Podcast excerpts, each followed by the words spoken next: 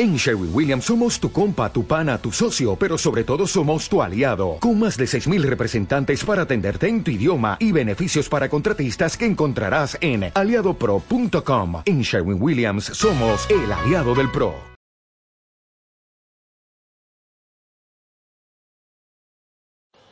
Y voy directamente al tema. ¿eh? El tema que se me ha encomendado tiene un título bastante clarificador, Antropología adecuada. ¿eh? Y quiero decir que me parece lógico que en un, pues en un encuentro como este, en el que se va a hablar de muchos aspectos sobre la familia, sobre la mujer, sobre la sexualidad, sobre aspectos de comunicación, me parece lógico empezar por aquí. Antropología adecuada. ¿Por qué digo eso? Porque es que si se va a jugar una partida, lo primero es decir con qué cartas vamos a hacer la partida, ¿no?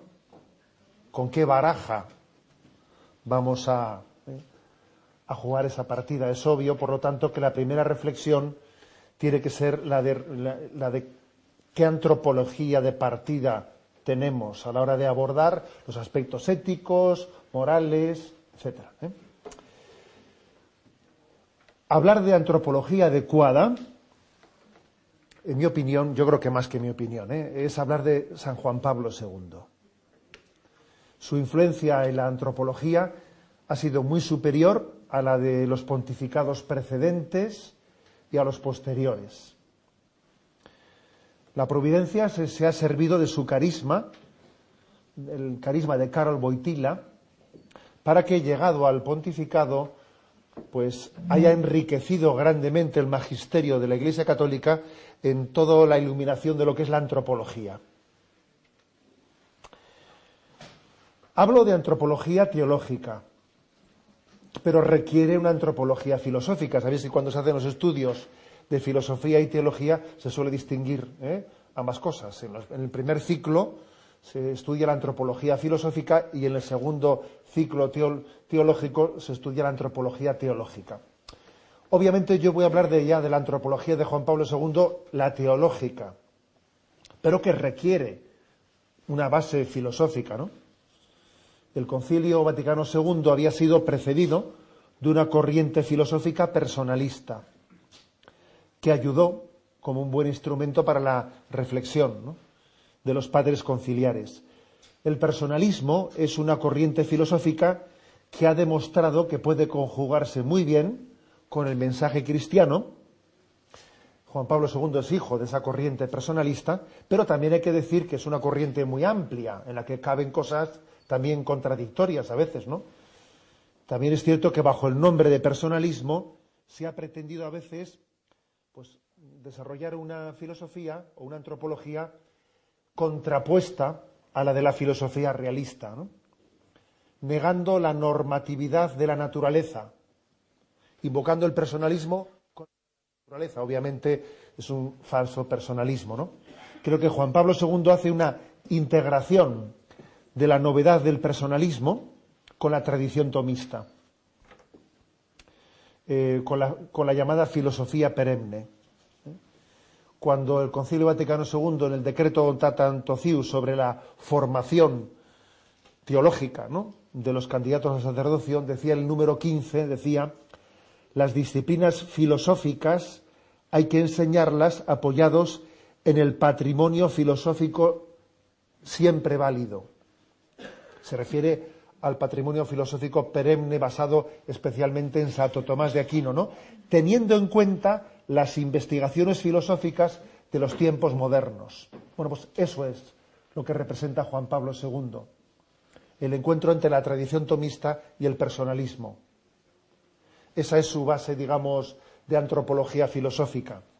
Él toma la concepción metafísica de Santo Tomás de Aquino, que define a la persona como sustancia individual de naturaleza racional, que quizás podía pecar un poco de ser un tanto cosista, pero entiende lo de sustancia individual más bien en el sentido de subsistencia individual de naturaleza racional. Y enriquece esa definición de Santo Tomás con el método fenomenológico, del cual también él es hijo. O sea, que se da por una parte, él consigue dar un fundamento metafísico a la persona, que hay que decir que muchas corrientes personalistas carecen de un sustento metafísico, y al mismo tiempo actualiza y enriquece la visión de Santo Tomás, ¿no? pues abordando aspectos de la subjetividad. Esto es lo que yo creo que es la gran aportación de Juan Pablo II. También decir una cosa, ¿eh? El concepto de persona, el concepto de persona, propiamente ha nacido, aquí estoy distinguiendo yo entre antropología teológica y antropología filosófica. Bien, está bien hacer la distinción, pero en la realidad históricamente el concepto de persona ha nacido del cristianismo. Antes del cristianismo propiamente no existió concepto de persona. Para Platón, para Aristóteles, lo que había era el concepto de ciudadano. Pero claro, ¿eh? ciudadano, el que no era, el que no tenía estatus de ciudadano, no tenía los mismos derechos que el que tenía estatuto de ciudadano. No había concepto de persona. El concepto de persona nace del cristianismo. Y nació además, curioso esto, a veces la, Filosofía es hija de la teología. Yo me atrevería a decir que este es un caso muy concreto. Los concilios cristológicos y trinitarios, cuando hicieron el esfuerzo de entender que Dios es tres personas, pero una única naturaleza, y cuando hicieron el esfuerzo de entender que Jesucristo es una, una única persona divina, pero tiene dos naturalezas, humana y divina, en, esa, en esas distinciones teológicas se comprendió el concepto de persona, integrado en la naturaleza, pero distinto a ella. Por eso, fijaros, se puede decir en verdad que el concepto de persona ha nacido de la reflexión del dogma, que antes no existía tal cosa, que lo que la filosofía clásica, su concepto era, era el de ciudadano, no, era, no era comprender la dignidad de la persona en su personalidad. Digamos, por lo tanto, que la persona, la persona es relacionalidad, pero no en el sentido meramente de subjetividad, ¿no? Contrapuesto a objetividad, no. Es una relacionalidad óntica, porque la persona no subsiste fuera de la naturaleza, sino en la naturaleza. En resumen, ¿no? Carol Boitila participa en el concilio después de haberse formado en el tomismo, y también en las corrientes personalistas. Él estaba formado también en la fenomenología de Max Seller y sus libros como Amor y Responsabilidad, Persona y Acción, obviamente integran esas cosas. ¿eh? Integran. La gran aportación de San Juan Pablo II es aunar el pensamiento ético, antropológico y metafísico, consiguiendo una herramienta muy válida pues para el mismo magisterio de la Iglesia. Bueno, esto se ha dicho de paso. ¿eh? O sea, yo voy a hablar de antropología teológica, pero que sepamos que detrás de una antropología teológica hay una antropología filosófica. ¿eh? Pero insisto en mi tesis de partida. Hablar de antropología adecuada es hablar de San Juan Pablo II. ¿Eh? Hay una diferencia sustancial con los pontificados antecedentes y los posteriores. Es que ha sido él el que ha marcado la, la antropología en la, vida de la Iglesia y el magisterio actual. ¿En qué ha consistido la renovación antropológica de, Juan Pablo II? Él entró al cónclave, fue al cónclave con apuntes para aprovechar el tiempo, como a veces hacemos, ¿no? Uno va con apuntes diciendo, a ver si así aprovecho el tiempo aquí, ¿no? Y, él fue con unos apuntes de reflexión antropológica pensando en ordenarlos durante el cónclave y en el tiempo que tuviese en Roma para publicar un libro. Y éteme aquí, ¿eh? Pues que salió elegido papa y esos apuntes que él había pensado en trabajarlos para hacer un libro pasaron a ser magisterio de la Iglesia. Pasaron a ser magisterio en todas esas catequesis, 129 catequesis que él impartió los miércoles desde el año 1979 a 1984. La verdad es que eso fue maravilloso, fue una jugada de la providencia, porque si ese tesoro se hubiese quedado en un libro, la trascendencia de esa antropología pues hubiese sido muy inferior que siendo magisterio de la Iglesia, obviamente, ¿no? Antropología adecuada es, un término acuñado por, por Juan Pablo II que está muy ligado a teología del cuerpo. La palabra teología del cuerpo también está acuñada por él. Es verdad que la palabra teología del cuerpo podría servir para hablar de todos los aspectos corporales, pues eso, del deporte, de la salud, de la alimentación, de todo el aspecto que tenga una relación corporal. Pero él, él la palabra teología del cuerpo la utiliza para hablar de el amor humano y la espiritualidad y la moral matrimonial. Por eso hay que decir que esta es, esta es una clave suya. La teología del cuerpo la utiliza para iluminar ¿eh? todas las dimensiones del amor humano. Ese es un punto clave de partida. Quizás mm, también conviene siempre encuadrar las cosas en su coyuntura histórica. ¿Por qué ha sido tan providencial la, antropología que ha, que ha ofrecido mm, de una manera novedosa Juan Pablo II? Fue muy providencial porque no olvidemos que antes que él había acontecido una gran crisis en el seno de la Iglesia, especialmente en Occidente, en la recepción de la Humana Evite. La Humana Evite había llegado en el año 68 y se había producido una crisis muy fuerte en la recepción del magisterio. Había habido una rebelión muy grande por parte de Europa especialmente y por parte de Occidente frente a la Humana Evite. Algunos hablan de que en ese momento Europa se suicidó. Bueno, ya que coste que ya Dostoyevsky antes, ¿no? Antes había dicho, ¿no? Europa muere porque da la espalda a Jesucristo y por eso muere y no por otro tema. Eso lo había dicho previamente, pero es verdad que esa muerte de Europa, que obviamente el haber dado la espalda a Jesucristo es lo que también explica el rechazo de la humanevite, pero acontece especialmente en el rechazo de la humanevite. Esta crisis que ahora mismo vive Europa de, en su identidad, esta crisis de los inmigrantes, esta crisis, etcétera, pues es una crisis eh, pues que, nació, nació en el año 68 del rechazo de la humanevite. Se dice que hay dos momentos, ¿no? De, esa rebelión frente a la humanevite y cuando Juan Pablo II dice, después de la caída del muro de Berlín, Europa, sé tú misma, redescubre tus raíces, ¿no? Pues también hay un nuevo rechazo. Europa rechazó redescubrir sus raíces cristianas y convirtió la caída del muro de Berlín en la creación de un gran supermercado, pero nada más. ¿eh? Nada más, sin descubrir sus raíces cristianas. Eh, cuando fue el 40 aniversario de la Humane Vitae, el eh, cardenal Sembor, el cardenal de Viena, en la Domus Galilea, ante un auditorio compuesto por más de un centenar de obispos y nueve cardenales, él allí dijo las siguientes palabras. En los últimos 40 años, Europa ha dicho tres veces no a su futuro.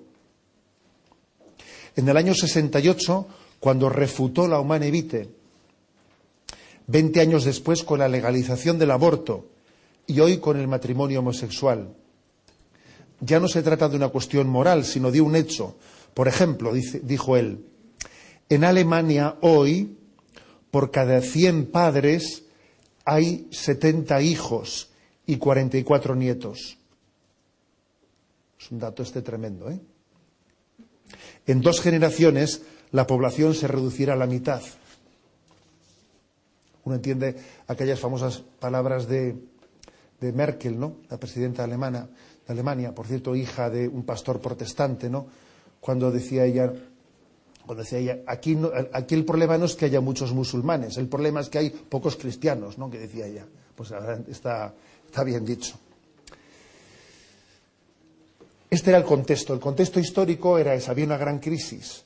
¿Y, ¿y qué ocurría? Pues que había habido un gran rechazo a la humana evite, pero sin embargo la Iglesia no se puede quedar con los brazos cruzados dando por constatando que ha existido ese rechazo y no haciendo nada. No tiene que hacer el esfuerzo pedagógico de hacer entender que haya había un bien moral, que, cuyo rechazo trae consecuencias muy graves. Entonces, es verdad que, lo, que Humana había utilizado el lenguaje habitual de la Iglesia para expresar un contenido moral. Había hablado de la obediencia a la voluntad de Dios, había hablado de hasta qué punto es inmoral separar lo que Dios ha unido, la dimensión unitiva y procreativa, pero la humana evite no, no, había entrado en, toda una iluminación de la antropología. Sencillamente había hablado de la, básicamente de la voluntad de Dios, pero era muy importante que en este momento si alguien hiciese el esfuerzo de la pedagogía antropológica para volver a reformular la humana evite en unos conceptos antropológicos que lleguen a mostrar cómo la voluntad de Dios coincide al milímetro con el bien antropológico del hombre. Que creo que es el esfuerzo que hace Juan Pablo II. La voluntad, algunos piensan que la voluntad de Dios aplasta al hombre. No, no. La voluntad de Dios coincide al milímetro con el bien antropológico del hombre. Eso ya lo, ya lo dijo Santo Tomás de Aquino. Ofende a Dios lo que daña al hombre. ¿O, qué pensamos, pues? pues? pues? eso mismo, eso mismo es lo que Juan Pablo II hace con eh, su antropología. Va a servir para mostrar también antropológicamente la conveniencia de lo que, de, lo que es conforme a la voluntad de Dios. Por eso, por ejemplo, cuando, cuando pasaron 25 años de la Humane Vitae, la Conferencia Episcopal Española publicó un documento llamado una encíclica profética, la Humane que es un documento que explica el, contenido de la Humane pero, con unos argumentos mucho más profundos que, se habían, que lo que se había podido hacer entonces. ¿eh? Y por cierto, el próximo año se van a cumplir 50 años de la Humane Vitae. El próximo año. ¿eh? Y sin duda alguna, pues en este momento tenemos la capacidad de, decir la misma, eh, el mismo mensaje moral de Pablo VI, pero gracias a al desarrollo de la antropología que hizo Juan Pablo II, tenemos la capacidad de explicarlo con más argumentos. Tenemos la capacidad de, defender la misma verdad moral, pero mostrando mucho mejor que lo que se pudo hacer hace 50 años de la conveniencia de ese mensaje de verdad moral. Porque en el fondo, Juan Pablo II ha subrayado hasta qué punto eh, la concepción antropológica es contraria al dualismo, al dualismo. Y la anticoncepción, al igual que pues, eh, pues la pornografía y todos los males morales relacionados con el sexto mandamiento, detrás de ellos están sostenidos, sustentados en un dualismo, en un dualismo, en una incapacidad de una visión integrada de la sexualidad. El hombre no es un espíritu encerrado en un cuerpo, sino que la persona es cuerpo y es alma. Y es a través del cuerpo como conocemos a la persona. El drama del, del supuesto amor libre es el drama del dualismo. Es el dualismo que muestra la fractura que acontece dentro de, dentro de nosotros. ¿no? La separación del espíritu y del cuerpo en el hombre ha hecho crecer la tendencia a considerar el cuerpo humano fuera de la categoría de la semejanza de Dios. Sí, también el cuerpo humano es imagen y semejanza de Dios, no solo el alma, el cuerpo humano es imagen y semejanza de Dios. Y entonces el haber entendido como si el cuerpo fuese algo que se tiene y no que se es, como si el cuerpo fuese una prótesis del yo, que alguien cambia a su, conveniencia ¿no? o a su gusto, pues de, ahí se deriva, se deriva una auténtica fractura, una fractura entre amor y procreación, entre amor y matrimonio, entre sexo y amor, entre sexo y identidad. Por el error antropológico de, de partida, ¿no? de no entender que la corporalidad forma totalmente parte del yo, se es, se es hombre, se es mujer. No tengo un cuerpo, soy un cuerpo que es distinto, y soy alma y soy cuerpo. Por lo tanto, el instrumento antropológico, o sea, la iluminación antropológica de Juan Pablo II, nos lleva a entender que el cuerpo es sacramento. El cuerpo es sacramento de la persona en el sentido que revela a la persona, la hace visible, La persona humana no es un espíritu atrapado en un cuerpo, sino que es una unidad profunda de cuerpo y espíritu, y es precisamente esta unidad la que constituye la naturaleza humana. El cuerpo humano revela a la persona humana, la cual revela la imagen y semejanza de Dios. Juan Pablo II, por lo tanto, insiste en el cuerpo como sacramento. Algunos ejemplos prácticos para que veamos cómo, Juan Pablo II ha, desarrollado este magisterio. He querido extraer dos ejemplos prácticos. Uno, cómo habló a los jóvenes en el año 1980. Recién había comenzado su, su pontificado, estaba el discurso a los jóvenes en París y en junio, hablándoles sobre la inconveniencia de las relaciones prematrimoniales, fijaros de qué manera les habla ¿Cómo, les argumenta que las relaciones sexuales no tienen sentido previamente, sino únicamente dentro del matrimonio? ¿De qué manera recurre a la antropología para hacer entender tal cosa? Os leo el texto. El ser humano es un ser corporal. Esta afirmación tan sencilla está cargada de consecuencias. Por material que sea, el cuerpo no es un objeto como otro cualquiera, es ante todo alguien, en el sentido de que es una manifestación de la persona, un medio de presencia entre los demás, de comunicación, de expresión extremadamente variada. El cuerpo es una palabra, es un lenguaje. El cuerpo es una palabra, un lenguaje. Qué maravilla y qué riesgo al mismo tiempo. Muchachos y muchachas, tened un gran respeto de vuestro cuerpo y del cuerpo de los demás. Que vuestro cuerpo esté al servicio de vuestro yo profundo. Que vuestros gestos, vuestras miradas, sean siempre el reflejo de vuestra alma. Adoración del cuerpo, no jamás. Desprecio del cuerpo, tampoco. Dominio sobre el cuerpo, sí, Transfiguración del cuerpo, mejor todavía. Ello os lleva frecuentemente a admirar esa maravillosa transparencia del alma en muchos hombres y mujeres durante el cumplimiento de sus tareas humanas. Decir que, por lo tanto, el cuerpo es una palabra, un lenguaje, es decir, mucho. Por ejemplo, cuando decimos en el matrimonio, me entrego a ti en las alegrías, en las penas, soy todo tuyo, eso se dice con el cuerpo. La entrega sexual es decir corporalmente lo que, lo que se dice en el matrimonio, mi vida es para ti, mis alegrías, mis penas, mi salud, es decirlo con el cuerpo. El cuerpo es lenguaje.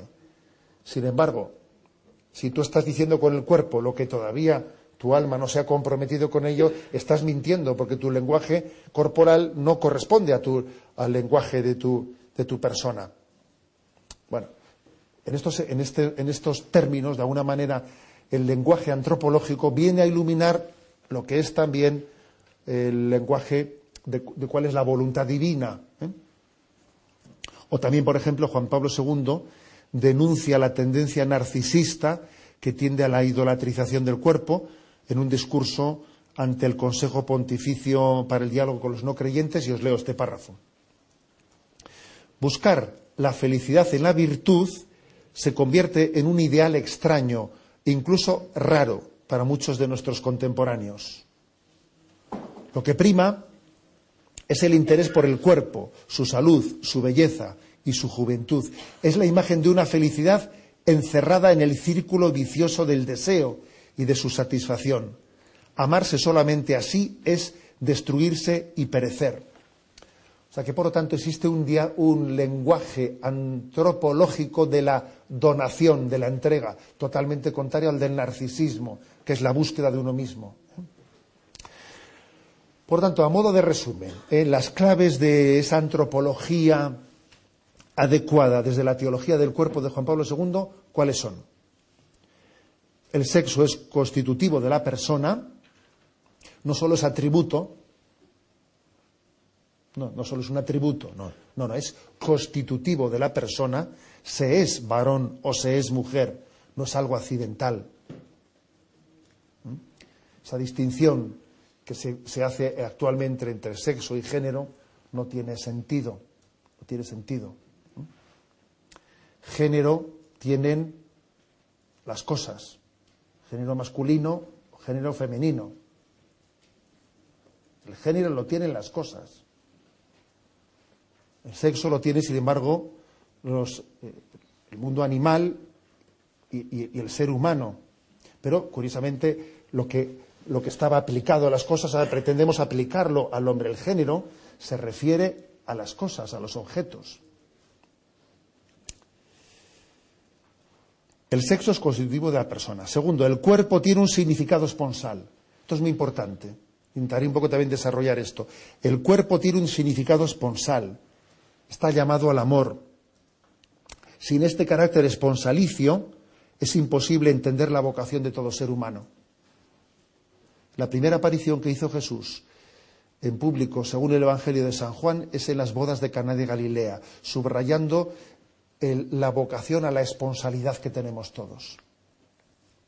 También un servidor tiene un, detrás de, debajo de este anillo del obispo, que el, anillo del obispo significa el desposorio de Cristo con su iglesia, debajo de este anillo se esconde otro anillo que es el, el, anillo bautismal que tenemos cada uno de nosotros, que es nuestro desposorio con Jesucristo. Todos tenemos también una clave esponsal en nuestra vida. Tercer lugar, la complementariedad varón-mujer no solo es biológica y psíquica, es también ontológica. La comunión, el varón y la mujer constituyen una unidad relacional, una comunión de personas, que es algo ontológico. En cuarto lugar, el tesoro de la sexualidad humana, que revela la imagen divina del hombre, encierra una invitación para que realicemos nuestra vocación a la entrega de nuestra libertad en el matrimonio, en el celibato. Todos estamos llamados a entregar la vida, porque esa vocación esponsal consiste en darse, en entregarse. Y alguno dirá, ¿y los solteros? También, porque el soltero también está viviendo una vocación esponsal directa de entrega a Jesucristo. Quizás la vocación del soltero es más similar a la del consagrado que a la, matrimonial, pero también. Bueno, cómo esto, este pequeño resumen que he hecho, cómo lo desarrolla Juan Pablo II en esas famosas catequesis. Voy a intentar eh, hacer un seguimiento de cómo lo hizo en esos, en esos años. ¿eh? En esos años, del año 79 hasta el año 84, en esos cinco años, cómo lo hizo, cómo lo desarrolló, qué itinerario fue el que él desarrolló. Él hizo una pedagogía con el siguiente íter creación, redención y glorificación. Siguió ese orden ¿eh? desde los textos bíblicos, para desde los textos bíblicos iluminar la antropología. Primero, creación. En el principio, y desarrolló el tema del Génesis especialmente, ¿no? Génesis 1.27. Cristo mismo, en Mateo 19.3, se remite al principio cuando habla del matrimonio. Al principio, en el principio Dios los creó hombre y mujer para siempre. Y creó Dios al hombre a su imagen. A imagen de Dios lo creó. Varón y mujer los creó. Cuando sale el, texto, ¿no? ¿Es lícito a un hombre repudiar a su mujer por cualquier motivo?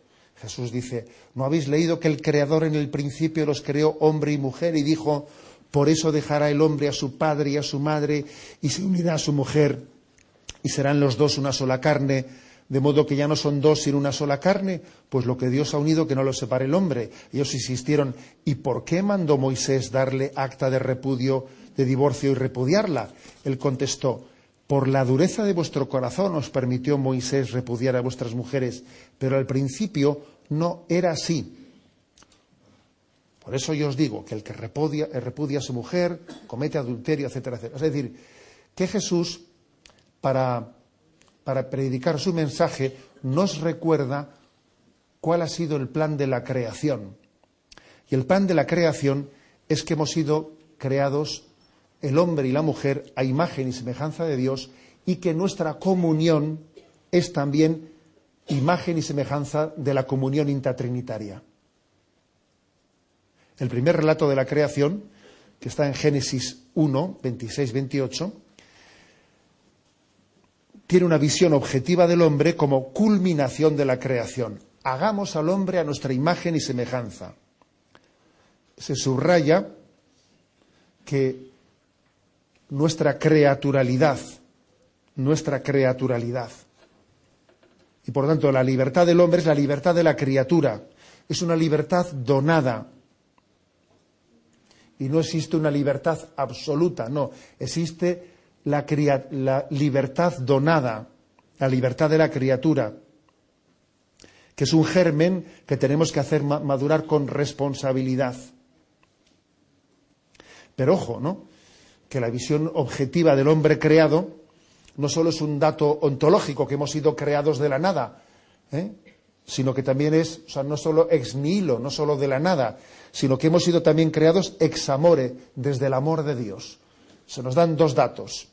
Somos criatura, en el plan de Dios, ser hombre y ser mujer forma, forma parte de la semejanza de Dios, y además también la comunión indisoluble entre el hombre y la mujer forma parte de esa semejanza de Dios.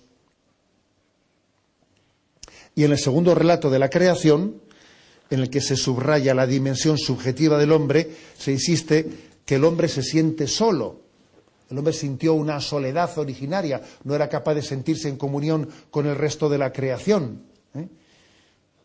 Y, la, y la donación y la comunión esponsal, que es imagen y semejanza de Dios, es la que le da al hombre su vocación a la comunión. Esta sí que es carne de mi carne y huesos de mis huesos, dice el segundo relato de la creación en Génesis 2. O sea que también estamos llamados a, la comunión que es imagen y semejanza de Dios. Esta fue, este fue el, primer, la primera parte de las catequesis.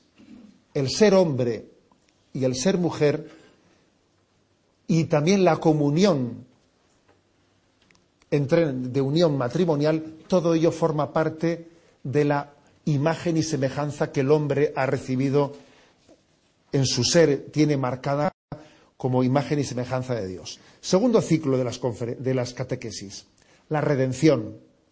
Primero la creación, la redención del corazón, porque vino el pecado original, que fue el que trastocó las cosas.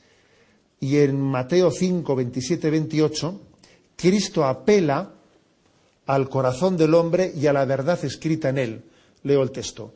Habéis oído que se dijo, no cometerás adulterio, pero yo os digo, todo el que mira a su mujer deseándola, ya ha cometido adulterio con ella en su corazón.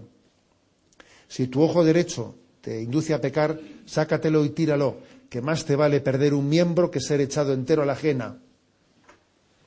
Es decir, que el segundo aspecto de la antropología eh, que desarrolla eh, Juan Pablo II es, primero, hemos sido creados por, por naturaleza, imagen y semejanza de Dios, pero segundo, tenemos que redimir en, en nosotros las consecuencias que el pecado original y nuestros pecados personales han dejado impregnadas en nosotros. Porque tenemos una tendencia, a veces, en vez de amar, a utilizar. Y amar es lo contrario de utilizar. Y a veces uno confunde confunde hacer el amor con poseer a una persona y dominarla a su pleno gusto y no, hay un lenguaje antropológico de entrega, de entrega, porque tiene que primeramente purificar dentro de sí esa tendencia tan marcada en nosotros a la posesión por nuestra concupiscencia. Por cierto, esto es una, gran oportunidad para iluminar la crisis social tan grande que existe en nuestra sociedad por el maltrato de la mujer. No sé si somos conscientes hasta qué punto el maltrato de la mujer a la mujer hacia la mujer está totalmente ¿no? motivado por esa tendencia, por esa dificultad de, de, de distinguir lo que es amar utilizar, poseer, porque necesitamos redimir las consecuencias que el pecado ha dejado en nosotros. La concupiscencia es fruto de la ruptura de la alianza con Dios, que tiene consecuencias en las relaciones con los demás.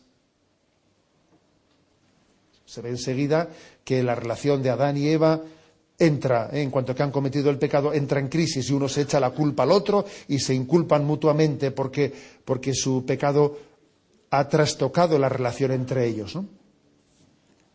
La persona que no está en comunión con Dios tampoco está en paz consigo misma, lo cual le lleva a estar en guerra con todos los que le rodean. La cosa suele ser así. ¿eh? Por lo tanto, hay una, segunda fase de la antropología de Juan Pablo II, es la de la redención, la importancia de sanar las heridas que el pecado ha hecho en nosotros. Las palabras de Cristo en el Sermón de la Montaña tienden a construir, un nuevo ethos, la llamada a la pureza de corazón, que no se limita a condenar el pecado, sino que Jesús nos pide amar con un corazón puro, Bienaventurados los limpios de corazón. Una verdadera antropología es la que lucha por, un corazón puro, por un corazón capaz de amar, purificado de todo aquello que impide el amor. El hombre nuevo no puede volver al estado de la, inocencia original, eso es verdad, pero sí puede participar de la gracia sanadora de Cristo, que le permite participar de su señorío por la virtud de la templanza. La virtud de la castidad es clave. Es clave. Poseerse para poder darse.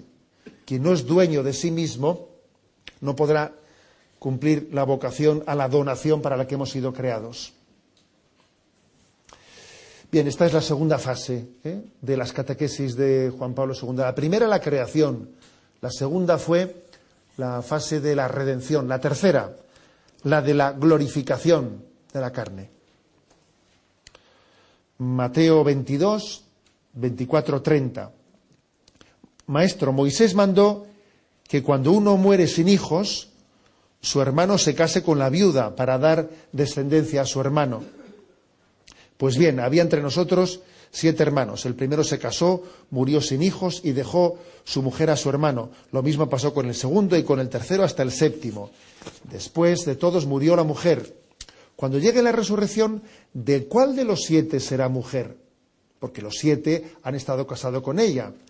Les contestó Jesús, estáis equivocados, porque no entendéis las escrituras ni el poder de Dios.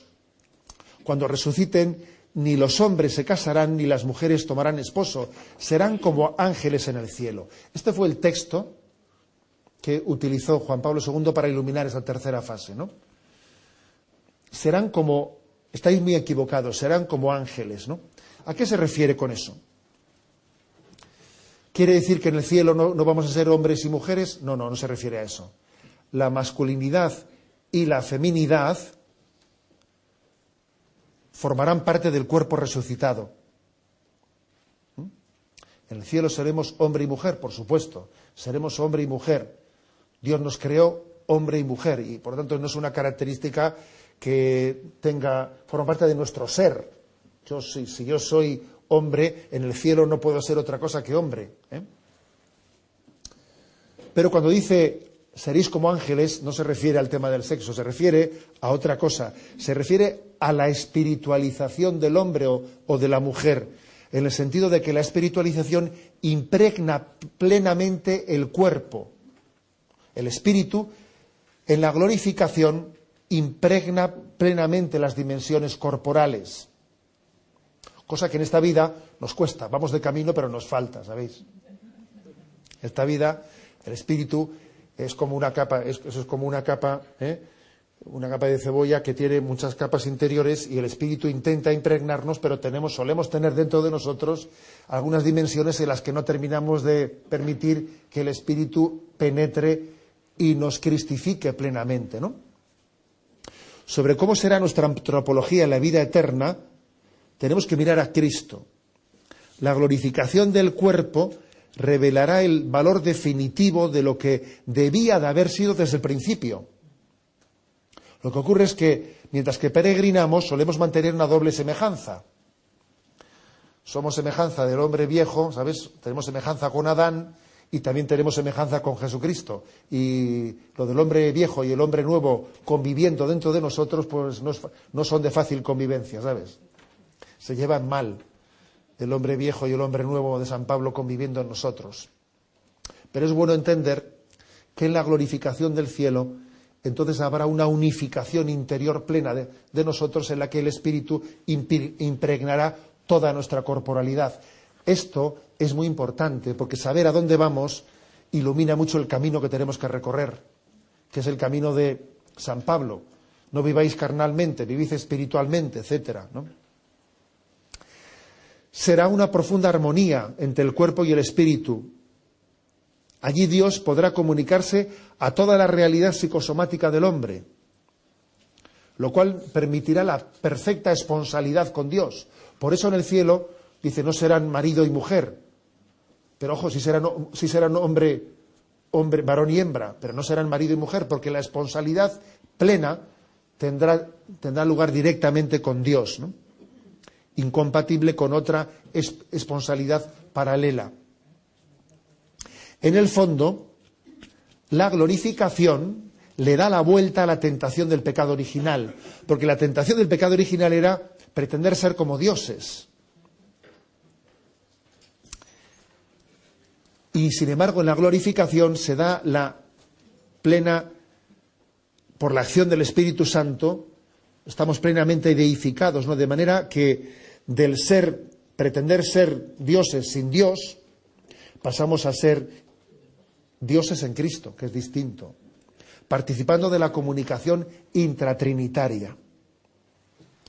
Bueno, estas son las tres las tres fases de la catequesis que utilizó Juan Pablo II, ¿no? Las tres, los tres textos, y el primero iluminó la creación, el segundo la redención y el tercero la glorificación. Hubo una cuarta fase. La cuarta fase habló sobre la vocación matrimonial y la virginidad cristiana. Dos vocaciones en las que acontece esa antropología, esa expresión antropológica la clave de la esponsalidad, como he dicho antes, es muy, muy, muy importante, ¿no? Si os fijáis, los dos, los dos primeros misterios luminosos del Rosario, según Juan Pablo II, el primero es el bautismo de Jesús en el río Jordán y el segundo, el milagro de Cana de Galilea. ¿Por qué los llamo él misterios luminosos? Porque en el primero se ilumina nuestra identidad de hijos de Dios este es mi hijo amado. Y el segundo nos recuerda que ese hijo amado viene a desposarse con nosotros. Estamos llamados a vivir el desposorio con Jesucristo. Él es el Hijo de Dios, primer misterio luminoso. Y el segundo es el desposorio de Cristo con la humanidad, teniendo a María, por cierto, como madrina de esa boda, porque es curioso que las bodas de Cana de Galilea allí no se diga el nombre de los novios, ¿no? que teniendo en cuenta cómo es San Juan, que es de los que no da puntada sin hilo, ¿eh? pues la verdad es que es, eh, es obvio que San Juan ha introducido su evangelio con la imagen de la esponsalidad.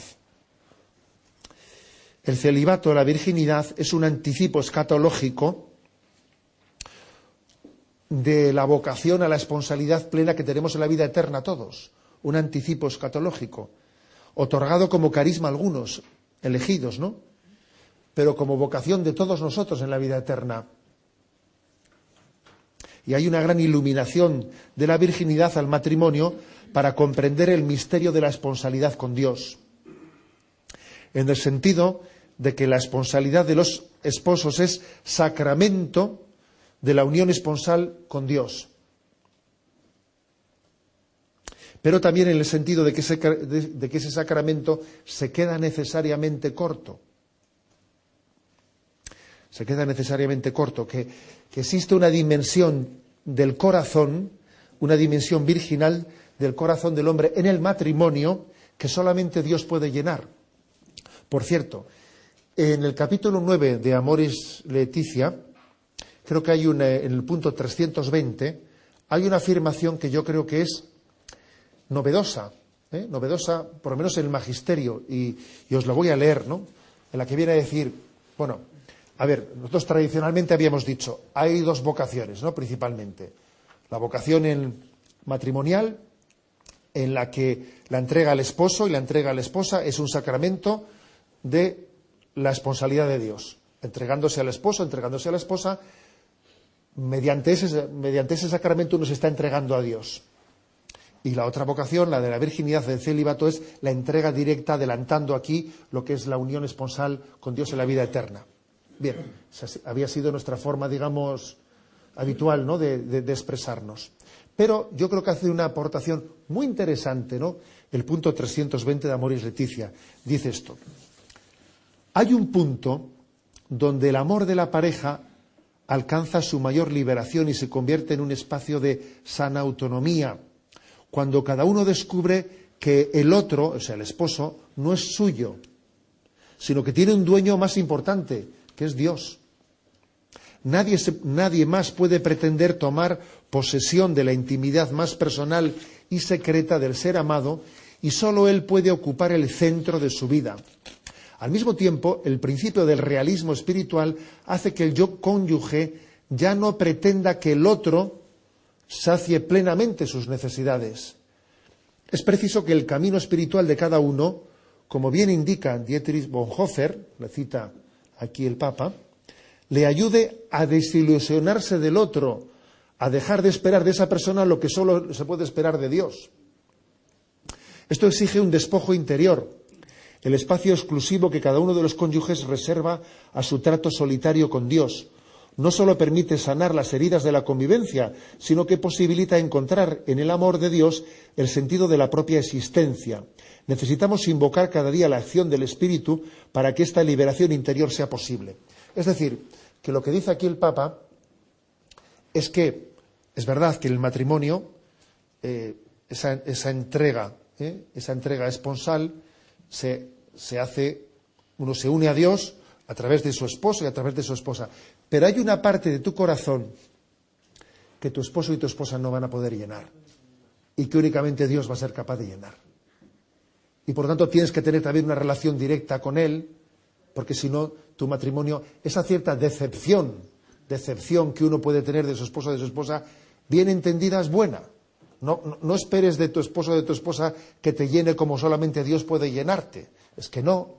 Eso es pedir peras al olmo, ¿eh? como se dice popularmente. No. Por supuesto que el, que el matrimonio es fuente de gozo, pero, pero no puede llegar a llenar plena y totalmente la vocación al amor para la que el corazón humano ha sido creado. Por lo tanto, la dimensión virginal del amor también la tienen los esposos. La dimensión virginal del amor no solo la tiene el célibe. La dimensión virginal del amor, en cierto sentido, también tiene que vivir en la vocación del casado y de la casada. Me parece una, una iluminación importante, ¿no? Que en el fondo clarifica cómo las dos vocaciones se iluminan, ¿eh? se iluminan mutuamente, la del matrimonio y la de la virginidad. Bueno, sin duda alguna, también los, célibes, los que tenemos la vocación al celibato, a la virginidad, recibimos del matrimonio una, una gran iluminación, ¿eh? Una gran iluminación. No os podéis ni imaginar hasta qué punto cuando un célibe pues ve una familia y ve la entrega plena que supone una familia, ¿no? Yo recuerdo de mis años de sacerdote jovencito, pues que comenzaba tu vida de sacerdocio y vas adquiriendo hábitos y costumbres de tu vida, porque los primeros años son importantes porque uno se va cogiendo hábitos, ¿no? La vida. Igual te invitaba a un matrimonio, pues un sábado a la noche a cenar a su casa, y veías lo que era una familia numerosa, que vamos, que eso era, vamos, que, una familia, ¿sabe? Es que ahí no hay tregua. Me explico, en una familia no hay tregua. A ver, Ahí no hay, ni, un, metro, ni un centímetro cuadrado de tu intimidad. Allí, pues, unos niños, a unos padres se lo piden todo. Se lo piden todo, ¿no? Y uno, cuando ve eso, y cuando ve que los padres no tienen tiempo para sí, y no tienen su lugar en el que su hijo lo invade todo, para entendernos, ¿no? Lo invade todo, ¿no? Cuando uno ve eso y ve esa donación plena, absoluta, y sale de esa casa conmovido por lo que ha visto, pues desde luego le daría vergüenza después de decir, oye, yo ahora no voy a ser yo diciendo, no, es que mi hora de despacho es de 8 a 9, ¿no? O sea, ¿cómo hace ellos? A ver, uno sale de una visita así, pues interpelado totalmente, claro. Sale interpelado, ¿no? Y se da cuenta de que el celibato tiene que ser esponsalidad en la entrega y fecundidad, y no soltería en el más sentido de la palabra, ¿sabes? Porque a veces, ¿sabes? Porque a veces un celibato mal vivido, pues parece que es una especie de aquí me, mm, ¿eh? me pongo yo una barrera para, que, para no ser molestado. Pues es un error, obviamente. Las vocaciones se iluminan mutuamente, ¿no? Bueno, y hay que decir que el capítulo 5 de los Efesios es el que da especialmente la espiritualidad ¿no? al sacramento del matrimonio y en el que dice, como Cristo se entregó a su iglesia, así los esposos, ¿no? La sacramentalidad del matrimonio está iluminada especialmente desde la entrega de Cristo, desde Cristo a su iglesia, ¿no? Y la comunión matrimonial es imagen y semejanza de, la comunión intratrinitaria entre el Padre, el Hijo y el Espíritu Santo. En resumen, y concluyo, en resumen, antropología adecuada, es lo mismo que Juan Pablo II. ¿eh? También esas catequesis después han impregnado el catecismo de la Iglesia Católica, que por cierto en octubre se va a cumplir 25 añitos, en octubre, del catecismo de la Iglesia Católica. Esas catequesis vinieron muy bien porque fueron, ¿eh? fueron desarrolladas antes de que la Iglesia elaborase el catecismo y hay que decir que el lenguaje del cuerpo, el lenguaje antropológico del cuerpo, ha impregnado también la explicación de la moral de la sexualidad de la Iglesia cuando explica el sexto mandamiento, por ejemplo, ¿eh? y ha explicado también eh, la, moral del cuarto mandamiento de nuestra relación paterno-filial, etcétera. Ha habido una, por lo tanto, una providencia muy grande providencia muy grande de, ese pontificado de Juan Pablo II, gracias al cual podemos hoy en día tener una gran pedagogía, una gran pedagogía a la hora de, explicar mm, la virtud de la castidad, la virtud de la pureza, la moral matrimonial, eh, todo, lo concerniente al tema de humanevite, etcétera. Creo que hay un instrumento antropológico que creo que es bueno que sepamos argumentar desde la iluminación de cómo la voluntad de Dios, como decía antes, la voluntad de Dios coincide al milímetro con el bien antropológico del hombre. No son dos cosas, sino que es una misma cosa iluminada, eh, pues, desde la perspectiva divina o desde el bien, el bien del hombre que busca su felicidad. El hombre buscando su felicidad y Dios revelando su voluntad se encuentran perfectamente la búsqueda de la felicidad coincide plenamente con el Dios que nos muestra su camino, sus mandamientos, para que el hombre descubra pues, cuál es su, vocación a la vida eterna. ¿eh? Lo dejo aquí y sencillamente pues, me gustaría concluir animándoos a todos, a los que no los hayáis hecho, no lo habéis hecho, pues a acercaros a esa a esas catequesis, a esas catequesis de los miércoles de Juan Pablo II, que han sido publicadas y están, digamos, editadas algunas en su integridad, otras en unas versiones un poco más breves, pero sin duda alguna será de una gran riqueza para todos nosotros el poder eh, acceder directamente pues, a, su, lectura. ¿eh? Muchas gracias.